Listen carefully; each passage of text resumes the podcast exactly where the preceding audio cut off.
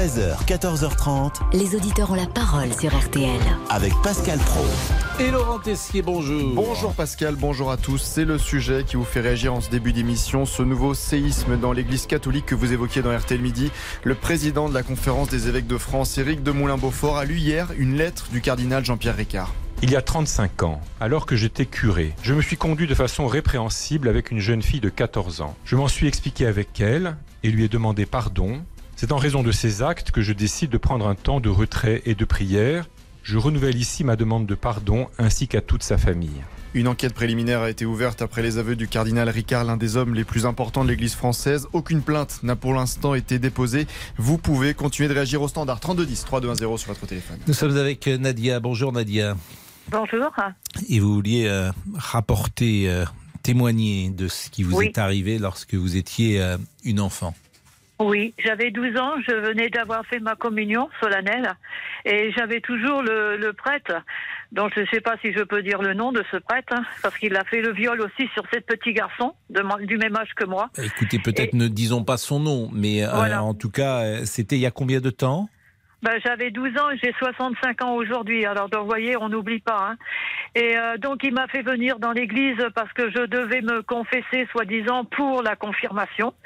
Et il m'a forcé à rentrer dans la sacristie en me disant que je ne devais pas être vue de personne. Et il m'a dit, Nadia, tu es choisie par Dieu, mais tu dois être pure, car aucun, je vous explique que telles les choses sont passées parce que ça me fait toujours mal. Il m'a dit, voilà, les garçons voudront te toucher, mais Dieu t'a touché, tu dois rester pure et sainte. Voilà, ils vont te toucher donc la tête, ils vont te toucher la bouche. Il m'a embrassé la bouche. Il m'a touché, donc à l'époque, j'étais une enfant, j'étais plate comme une galette.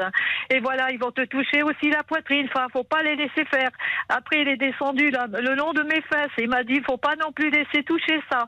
Il faut pas non plus. Il a mis sa main dans ma culotte. Il a, il a, touché mon sexe en me disant, il faut pas non plus que les garçons touchent ça. Mais moi, je vais t'aider pour que le Saint-Esprit, justement, puisse te protéger. Et je vais te, pénétrer, te donner, pénétrer le, le Par ton corps. Et il m'a basculé sur le banc qui était devant la statue de Saint-Joseph. Et il a défait ma culotte et il s'est mis à genoux et il m'a pénétré par trois fois. J'avais mal. Il m'a, il m'a mis la main sur la bouche et après il s'est rhabillé et il m'a dit qu'il fallait que je dise rien à personne ni à mes parents parce que sinon Dieu et Jésus tueraient mes parents et toute ma famille. J'ai gardé ce secret tout le temps et ça fait mal. Je peux, vous pouvez pas vous imaginer parce que j'ai 65 ans, je m'en rappelle toujours. On est comme si on était des accusés. On est salis à vie. Et quand j'ai fait ma confirmation, il avait fait un papier qu'il avait donné à l'évêque que c'était quelque chose d'écrit que moi je ne savais pas ce que c'était. Et quand il nous a fait embrasser cette plaque, l'évêque, il m'a regardé d'un air et il m'a poussé pour pas que je l'embrasse cette plaque comme si j'étais une pestiférée. Je ne savais toujours pas ce qui m'était arrivé. Je comprenais pas. J'en avais parlé à une copine quand même à la sortie d'église. Elle m'a dit toi t'as de la chance parce que moi j'aurais bien voulu, mais je ne comprenais toujours rien parce que ma mère m'avait jamais rien expliqué. Que les hommes tous sont les même. Et puis après, on a été faire un pèlerinage donc avec lui dans une espèce de couvent de d'hommes, où il y a des curés. Il nous a laissé devant la statue de Saint Joseph. Il m'a regardé d'un air, mais vraiment méchant. Puis après, on a mangé à la cantine. Et les prêtres me regardaient méchamment, mais très méchamment. Après, à la suite de ça, ils ont pris sept, huit garçons qui étaient là présents. Ils les ont fait rentrer dans une cour où il y avait comme un jeu de, de basketball. Et les gars, trois prêtres, dont lui, sont venus, mais là, ils étaient en civil. Ils ont mis un ballon de football dans leurs bras et ils ont dit aux gamins de les suivre dans une petite forêt. Les petits garçons sont tous partis, les huit, mais un est revenu et hurlait en disant Je ne veux pas jouer à leur jeu, je ne veux pas jouer à leur jeu. Et donc, il pleurait. J'ai essayé de le consoler pour savoir ce qu'il avait. Il m'a donné un coup de poing, ce petit garçon. Il avait le même âge que moi, ils avaient tous 12 ans à cette époque-là. Et puis après ça, il y a des femmes qui sont venues comme des complices. Ils nous ont embarqués dans une voiture, ils nous ont ramenés chez nous en disant qu'il fallait qu'on garde le silence. Et quelques jours après, il y a la police. Donc à l'époque, c'était avec des képis. Ils sont venus voir mon père. Mais mon père, il dit, ils veulent te voir, t'as volé quelque chose. Mais je dis non, j'ai rien, j'ai rien fait. Et le policier me dit, voilà, est-ce que tu es parti à tel endroit? Donc il m'explique, il dit, tu sais, c'est secret, t'inquiète pas, tout est écrit, on ne dira rien à personne. J'ai dit, oui, on a été là. Il dit, qu'est-ce qui s'est passé? J'ai expliqué avec les petits garçons. Mais il dit, mais toi, j'osais pas parler parce que j'avais peur que mon père me tape, parce que c'était terrible si mon père le savait. Et du coup, c'est une femme qui m'a appris à part, qui était aussi une gendarmette, et qui m'a dit, vas-y, parle, dis-moi ce qui s'est passé. Je lui ai expliqué que le curé m'avait violée. Et du coup, donc, elle a dit, bon, ne t'inquiète pas, c'est notre secret, je te promets, on ne dira rien à personne. Et quelques jours après, il a, on a entendu parler qu'il avait été arrêté par la police et qu'il avait été transmis ailleurs, donc à Chalon en Champagne, euh, Charlie, Charlie, Champagne, euh, Charlie sur Marne. Il était là-bas. Et du coup, la, femme d'à côté, qui était une vieille voisine, qui justement était très, très branchée curé, est venue me voir en me disant, c'est de ta faute que le curé est parti. Tu n'es qu'une saloperie, tu n'es qu'une charogne. C'est de ta faute, c'est de ta faute. Dieu te punira. Et j'ai subi ça tout le temps, tout le temps, tout le temps, jusqu'à temps que je parte du village. Mais j'ai toujours ça dans la tête. Et mon père me disait toujours, je ne veux pas qu'un de mes gosses se retrouve tout seul avec le curé parce que sinon le fusil de chasse est prêt. Et si jamais l'un de mes gosses, et surtout s'il a touché une de mes gamines, mon fusil, j'y tirerai de deux cartouches dans la mm. gueule. Et je ne sais pas si mon père n'avait pas été violé aussi par ces gens-là parce qu'il les craignait comme tout, il les détestait. Voilà mon témoignage que je voulais dire parce que il y a aussi ces sept petits garçons qui se reconnaîtront s'ils écoutent la radio. On ensemble et ces petits garçons, le huitième n'a pas été violé, mais les autres, oui, oui, ils ont été violés ainsi que moi. Voilà. Et c'est terrible. Je voulais témoigner parce que il y a, un gars ici dans, dans, ma ville qui a dit mais il faut aller voir un prêtre. Mais, je les déteste. Je les déteste. Je peux plus voir ces gens-là. On peut pas leur dire vont nous faire quelque chose. Qu'est-ce qu'ils vont nous faire? C'est des violeurs. Moi, je vois des violeurs. Quand je les vois en soutane et tout ça, je les vois comment qu'ils sont faits et tout. Je peux plus les, je peux plus les prélérer. Je peux plus même pas un évêque ni un cardinal, même pas le pape, parce que ces gens-là sont tous les mêmes. Voilà ce que je voulais dire. Voilà, c'est tout. Nadia, ça fait euh, ça fait cinq ans que nous faisons cette émission. Euh, je ne crois pas euh, avoir entendu un témoignage sans discontinuer de quelqu'un qui vient de parler euh, durant de longues minutes avec euh, cette force, avec cette rage qui existe toujours, avec cette euh, tristesse, avec ce chagrin, avec évidemment, et, et c'est là qu'on on, comprend mieux ce que disent parfois ceux qui vous écoutent, c'est-à-dire combien le traumatisme est présent, c'est-à-dire que en vous écoutant, on est au jour même où vous avez été violé. Ça qui est absolument sidérant. Et on ne peut être qu'en compassion euh, avec vous. Euh, cette vie qui a été saccagée, manifestement, et qui aujourd'hui est toujours euh, présente. Je me permets simplement, Nadia, de, lorsque vous dites ils sont tous les mêmes, je me permets, même si j'entends ce que vous dites et je peux le comprendre, bien sûr que tous les hommes d'église ne sont pas les mêmes. Bien sûr. Mais je comprends en même temps euh, ce que vous exprimez. Donc ce que je vous propose, c'est qu'on va marquer une pause. Et je pense quand même, Nadia, qu'on voudrait savoir comment votre vie s'est passée, puisqu'aujourd'hui vous dites que vous avez 65 ans, comment vous avez vécu, puisque vous aviez 12 ans euh, à l'époque, et euh, comment vous avez pu non pas vous remettre, puisque manifestement c'est si présent dans votre vie que la douleur reste, reste intacte. À tout de suite. Jusqu'à 14h30. Les auditeurs ont la parole sur RTL. Avec Pascal Pro. Pascal Pro. Les auditeurs ont la parole sur RTL. Nadia va, être avec nous dans une seconde. Elle est restée avec nous puisque vous avez tous été euh, très touchés euh, par ce témoignage déchirant euh, de, de, Nadia. Laurent Tessier. Et vous continuez de prendre la parole au, au 32-10 sur tous les sujets alors que les Américains sont appelés aux urnes pour les élections de mi-mandat où est renouvelée une partie du Congrès. L'ombre de Donald Trump plane. Une question revient. Doit-il se représenter à l'élection présidentielle américaine? L'ancien président a permis de faire une très grande annonce la semaine prochaine. I'm going to be Je vais faire une très grande annonce le mardi 15 novembre à Mar-a-Lago, à Palm Beach, en Floride. En attendant alors une grande annonce, Donald Trump peut-il vraiment revenir? Pas de doute qu'il en ait la volonté pour Corentin Célin, professeur agrégé d'histoire et spécialiste des États-Unis. Oui, il va se présenter, ça c'est certain. Il a beaucoup d'argent, il a levé déjà beaucoup d'argent, euh, donc il a, il a des fonds, ce qui est fondamental aux, aux États-Unis. Et pourquoi il se présente aussitôt? Parce que plus la victoire républicaine demain est forte, plus ce sera sa victoire. Parce qu'il faut bien voir qu'il a investi énormément de candidats qui se présentent là aux élections de mi-mandat. S'il gagne, euh, ce sont des hommes et des femmes, entre guillemets, à lui. Et en se présentant tôt, eh bien, il lance un défi à tous les autres républicains en leur disant, bon, bah, moi, je suis candidat, qui osera venir contre moi? Et vraiment, en interne, chez les républicains, il faudra être très fort pour venir défier Trump. Corentin c'est l'invité d'Yves Calvi ce matin sur RTL. Un seul numéro, le 3210 3210. Nadia, vous êtes avec nous, Nadia. Tous Toujours, ceux, oui. voilà, tous ceux qui euh, vous ont écouté, d'abord, sont bouleversés. Ensuite, ils auraient envie de vous aider parce que la souffrance oui. est telle, et c'est ça qu'on a entendu aussi, le chagrin, la tristesse, mais oui. la souffrance, votre souffrance. Euh, comment faire pour vous aider Et vous, comment vous avez traversé la vie depuis l'âge de 12 ans, Nadia? Écoutez, euh, d'abord, pendant les premières années, on se sent fautif. Euh, on voudrait parler à sa mère, mais comme ma mère était quelqu'un de très méchant, je n'osais pas lui dire.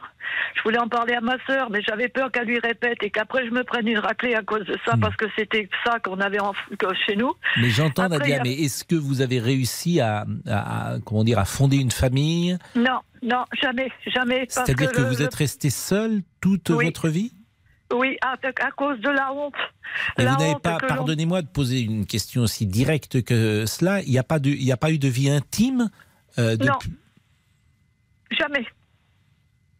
Parce qu'on peut pas. C'est, chaque fois qu'on se retrouve, on, on, on, revoit ce passage. Et on, comme ma mère m'assistait toujours de sale putain depuis ma, ma, naissance, donc je me sentais comme une putain qui avait accepté de coucher avec un curé. Donc c'est pas moi que j'ai été forcée, que je l'ai su plus tard quand j'étais plus grande. Et J'entends Nadia, mais est-ce que vous avez essayé, pardonnez-moi là encore de poser des questions indiscrètes, de vous faire aider? Est-ce que, est-ce que des psys vous ont aidé? Est-ce que des gens Non, euh... personne. Et, personne parce qu'on n'ose pas en mais, parler. Mais Nadia, moi j'ai pas de conseils à, à, donner à personne, mais faut faut pas faut que vous alliez voir quelqu'un qui puisse vous aider. Cette souffrance, vous avez 65 ans, vous êtes jeune encore. Oui, Cette oui. souffrance, elle ne peut pas vous accompagner jusqu'à la fin de votre vie. Il faut absolument, d'ailleurs, si vous parlez aujourd'hui, c'est la première fois que vous en parlez? Oui, oui, j'ai essayé l'année dernière quand vous avez fait passer déjà une annonce de recherche mmh. et j'ai pas pu vous joindre. Mais jamais et vous n'avez parlé à aucune de vos amies. euh... J'ai essayé, j'ai essayé à un monsieur qui, qui était donc avec euh, donc la presse, la prêtrise, mais il m'a dit voilà, faut que tu en parles à monseigneur mmh. l'évêque. Et quand j'en ai entendu parler, j'ai dit c'est même pas la peine. Je suis partie directement. J'ai claqué la porte. Mais dit, Nadia, vous avez tout à l'heure parlé je vous assure, je n'ai jamais entendu ça sur RTL. Je crois que vous avez parlé sans discontinuer pendant oui. plus de cinq minutes, peut-être. Euh, Est-ce que c'est la première fois que vous parliez oui. Il fallait que ça sorte, pardonnez-moi oui, l'expression un peu vulgaire, triviale, de cette manière-là et comme cela, jamais depuis l'âge de 12 ans, vous aviez non. sans discontinuer parlé comme vous avez parlé tout à l'heure? Non, non, non, j'ai jamais pu. Parce qu'on a tout, je vous dis, c'est ce qu'on a, c'est la honte. Et puis à chaque fois, donc euh, si on veut en parler, on entend toujours autour de soi, toutes les femmes c'est des putes, toutes les filles c'est des putes. Donc on n'ose pas et on cache ça sans arrêt, sans arrêt. Puis moi j'avais peur que ça retombe sur la tête de mon père qui... qui J'entends Nadia, je vous interromps deux secondes parce qu'on laisse oui une pause et c'est important de la marquer à ce moment-là. Mais restez avec nous. Euh, c'est un témoignage exceptionnel, donc on va prendre plus de temps avec vous. Pascal Pro, les auditeurs ont la parole sur RTL. Jusqu'à 14h30, les auditeurs ont la parole sur RTL. Avec Pascal Pro. Nadia, on vous écoute euh, depuis tout à l'heure et on est tous euh, bouleversés. Je reçois beaucoup de textos d'ailleurs de personnes, de journalistes d'RTL qui euh, vraiment sont sidérés par ce qu'ils viennent d'entendre. Et... Moi, il y a des gens qui nous écoutent, quoi. c'est ça qui est bien, c'est la première fois que j'en parle. Et au moins, on a des gens qui sont avec nous, on se croit toujours tout seul. Merci à tous, merci, merci.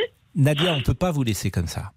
On ne peut pas vous laisser comme ça. Je demandais à Damien, vous avez parlé euh, sans discontinuer, comme si tout sortait en même temps et que tout était resté euh, dans votre corps, dans votre cerveau depuis euh, plus de 50 ans. Tout ressortait, le chagrin, la colère et la souffrance. On ne peut pas vous laisser comme ça. C'est une émission effectivement qui est faite pour écouter les témoignages, mais c'est très rare, c'est jamais arrivé pour tout vous dire ce que je vais faire là. Mais on ne peut pas vous laisser comme ça. Il faut que vous alliez euh, consulter un professionnel qui peut vous aider. Vous ne pouvez pas rester comme ça. Vous avez 65 ans, je le répète, vous êtes jeune, vous avez une possibilité de construire une autre vie en repartant, euh, non pas à zéro, on repart jamais à zéro, mais, mais, en, mais, mais en évacuant euh, d'une manière ou d'une autre euh, ce qui a, ce qui a pu se, se passer et même si ce terme n'est pas exactement celui qui convient, puisqu'on peut, on peut jamais oublier, mais en tout cas, on ne peut pas vous laisser comme ça. Donc, euh, j'essayais pour tout vous dire de joindre Caroline Dublanc. Je ne sais pas si elle a écouté cette émission, qui pourrait peut-être vous piloter, vous conseiller d'aller voir un professionnel. Vous habitez où, Nadia? J'habite à Soissons, monsieur. J'ai voulu voir une psycho parce que j'en avais parlé à mon assistante sociale, parce que j'étais dans l'état où je suis là, donc avec vous en larmes. Mais il faut savoir que je fais du théâtre pour pouvoir oublier, mais je n'y arrive pas. Et cette assistante sociale m'avait dit de voir un psychologue. J'ai été voir le psychologue, je n'ai rencontré justement que sa secrétaire qui m'a dit que mon cas n'était pas grave et que de toute façon, il fallait que ça soit moi-même. J'étais trop vieille pour pouvoir passer par les mains d'un psycho. Mais c'est pas vrai, je vous assure, c'est n'importe quoi, Nadia. Vous vous oubliez, vous oubliez ce qu'elle vous a dit, c'est n'importe quoi. Euh, je peux savoir, ce que vous, vous ne travaillez plus aujourd'hui, vous êtes retraité? Oui, je suis retraitée. J'étais dans l'aéronautique. Je réparais les avions de, touristes euh, partout. Et à chaque fois qu'un homme essayait de m'approcher, je le fuyais, quoi, parce que je disais, je suis là pour le travail. Mais je pouvais pas leur en parler. C'était pas possible. Et puis je suis tombée sur un gars qui a été aussi violé par un curé, qui me ramenait à mon lieu de travail et qui m'a dit, jour que je rencontre ce un curé n'importe lequel, j'ai toujours mon fusil de chasse, je le tuerai. Donc ça, je m'en souviens. Et c'était aussi un gars qui avait dans les 40 ans passés. Donc vous voyez, je suis pas la seule victime. Nadia, il faut croire en l'avenir, quoi qu'il arrive. J'ai envie de dire, de toute façon, on n'a pas le choix. Il faut croire en l'avenir, il faut croire en la résilience, il faut croire qu'il y a quelque chose de, possible qui, peut euh, s'améliorer. Et, moi, je vous invite vraiment, je vais en parler à Caroline Dublanche. Peut-être que ce soir, vous serez de nouveau à l'antenne avec elle euh, pour échanger avec elle. Vous savez que Caroline écoute euh, le soir des témoignages parfois déchirants, de souffrances douloureux. Et, et, en tout cas, vous ne pouvez pas rester comme ça. Ça, c'est sûr. C'est c'est ma conviction et c'est la conviction de tous ceux qui euh, vous écoutent depuis euh, maintenant plus de, plus de 20 minutes, euh, Nadia. Et puis, on pourrait évidemment ensuite continuer ce dialogue. Mais il faut absolument que vous, vous, vous rencontriez quelqu'un. Oui, donc ce soir, il faut pas m'appeler parce que je me suis inscrite dans un club de GMB. Le GMB aide aussi, donc, avec tout le groupe à être libéré de, on essaye de se libérer. Mais dès qu'on a fini, on replonge dans ça, on se ressent fautif, on se ressent sali. Je vous dirais que quand j'avais, dans cet âge-là de 12 ans, j'allais, parce que mon père avait fait une source, donc, avec un tonneau à l'époque, j'allais sans arrêt me laver le sexe parce que j'avais honte qu'il était là, qu'il était sali. C'était horrible, quoi. Je pouvais rien dire à personne. C'est ça qui est terrible. Et puis que vous êtes accusé par la voisine qui disait ça sans arrêt. C'est horrible. C'est une chose que ceux qui l'ont pas subi ne peuvent pas en comprendre. Mais ceux qui l'ont comme moi subi, que ce soit des garçons ou des filles, ils savent de quoi je parle. Et on ne peut pas oublier. Jamais, jamais. Bon, c'est vrai qu'on demande à être aidé. C'est vrai que je voudrais être aidé. Mais cette dame, plutôt qu'elle m'appelle demain, ça sera plus libre demain. Voilà. Et je vous remercie, je vous remercie mais tout non, le monde. Je mais ne me remerciez pas, Nadia. Je, tous ceux qui vous écoutent, je n'ai jamais reçu euh, en direct autant de témoignages. Je ne vais pas citer tous euh, ceux qui, qui, m'appellent, euh, qui me laissent des messages les gens ont envie de vous aider. Et là où vous avez raison, en revanche, c'est que l'expérience ne se traduit, ne se transmet jamais et qu'il est impossible de savoir euh, ce que vous avez vécu et ce que vous ressentez depuis tant d'années, sauf si soi-même on n'a pas vécu la même chose. c'est le mystère de la vie, et, hélas ou heureusement, mais l'expérience ne peut pas se transmettre. Et ce que, ce que vous dites, simplement, on, on, entend cette souffrance. On l'entend. C'est tout ce que je peux vous dire. On l'entend et on a envie forcément d'y remédier. Oui. Et on a envie de vous aider. Et moi, j'ai envie aussi d'oublier tout ce truc-là, parce que c'est vrai que là, à 65 ans, on est, on est vieille, quoi, comme on veut dire. On vous ne pourrez jamais oublier, Nadia. Ça- Ah non, ça, mais en revanche, vous pourrez vivre avec. Mais vous ne pourrez voilà. jamais oublier. Puisqu'on ne peut là, pas oublier tout le travail de psy, justement, ce serait d'accepter, quoi, d'accepter le mot n'est encore pas juste, mais ce sera de pouvoir vivre avec cette souffrance, avec Hum. Ouais. ce drame, avec ce, ce malheur, et d'enlever votre culpabilité surtout. Vous Oui, n'êtes pas que- responsable. Vous Oui, n'êtes pas non. responsable de la méchanceté des hommes. Alors effectivement, vos parents ne vous ont pas aidé, bien sûr. Ces prêtres ou ce prêtre a été euh, euh, abominable et, et- et- et des circonstances de la vie ont fait que euh, euh, tout a joué contre vous dans ce dossier. Oui.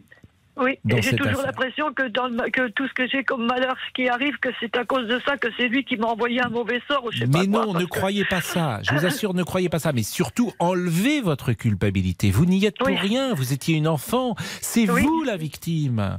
C'est Oui, vous oui. la victime, victime de ce prêtre, victime de vos parents, victime de l'entourage, victime de ces personnes qui vous ont insulté. Et voyez, je vais vous dire un truc. Heureusement, bah, j'étais vraiment une véritable enfant, c'est-à-dire que je n'avais pas, j'étais pas, euh, cycle- j'avais pas mon cycle. Mais si j'avais eu mon cycle, j'aurais été enceinte de ce curé. Vous imaginez ce que, ce qu'est la honte du village? Ça aurait été terrible. Laissez ou en plus vous parlez d'une France qui n'existe plus, de cette France rurale avec ce regard des villageois, des Oui, petits oui. villages sur vous. Tout ça évidemment a changé et tout ça crée de la culpabilité jadis. Mais je vous le répète, le- vous n'êtes pas responsable et vous êtes une Oui. victime. C'est vous la victime. C'est vous la victime, Nadia. Oui, merci. Bah non, je, je vous en prie parce que je, je, je- ce- ce- ce- vraiment, je, pense qu'on va avoir, euh, on va essayer évidemment de, de, de, de vous suivre, de vous aider Oui. bien sûr, et euh, j'ai envie de dire euh, au nom de tous ceux qui vous écoutent depuis tout à l'heure, on, on vous embrasse, Nadia. Merci beaucoup, puis merci à tous. et je vous dis donc on m'appelle plutôt demain, mais pas aujourd'hui. Ok J'entends bien, et vous n'êtes pas toute Merci. seule. Je vous embrasse, Merci. Nadia. Je merci. vous embrasse. Au- merci. Au revoir. Les auditeurs ont la parole sur RTL. Avec Pascal Pro.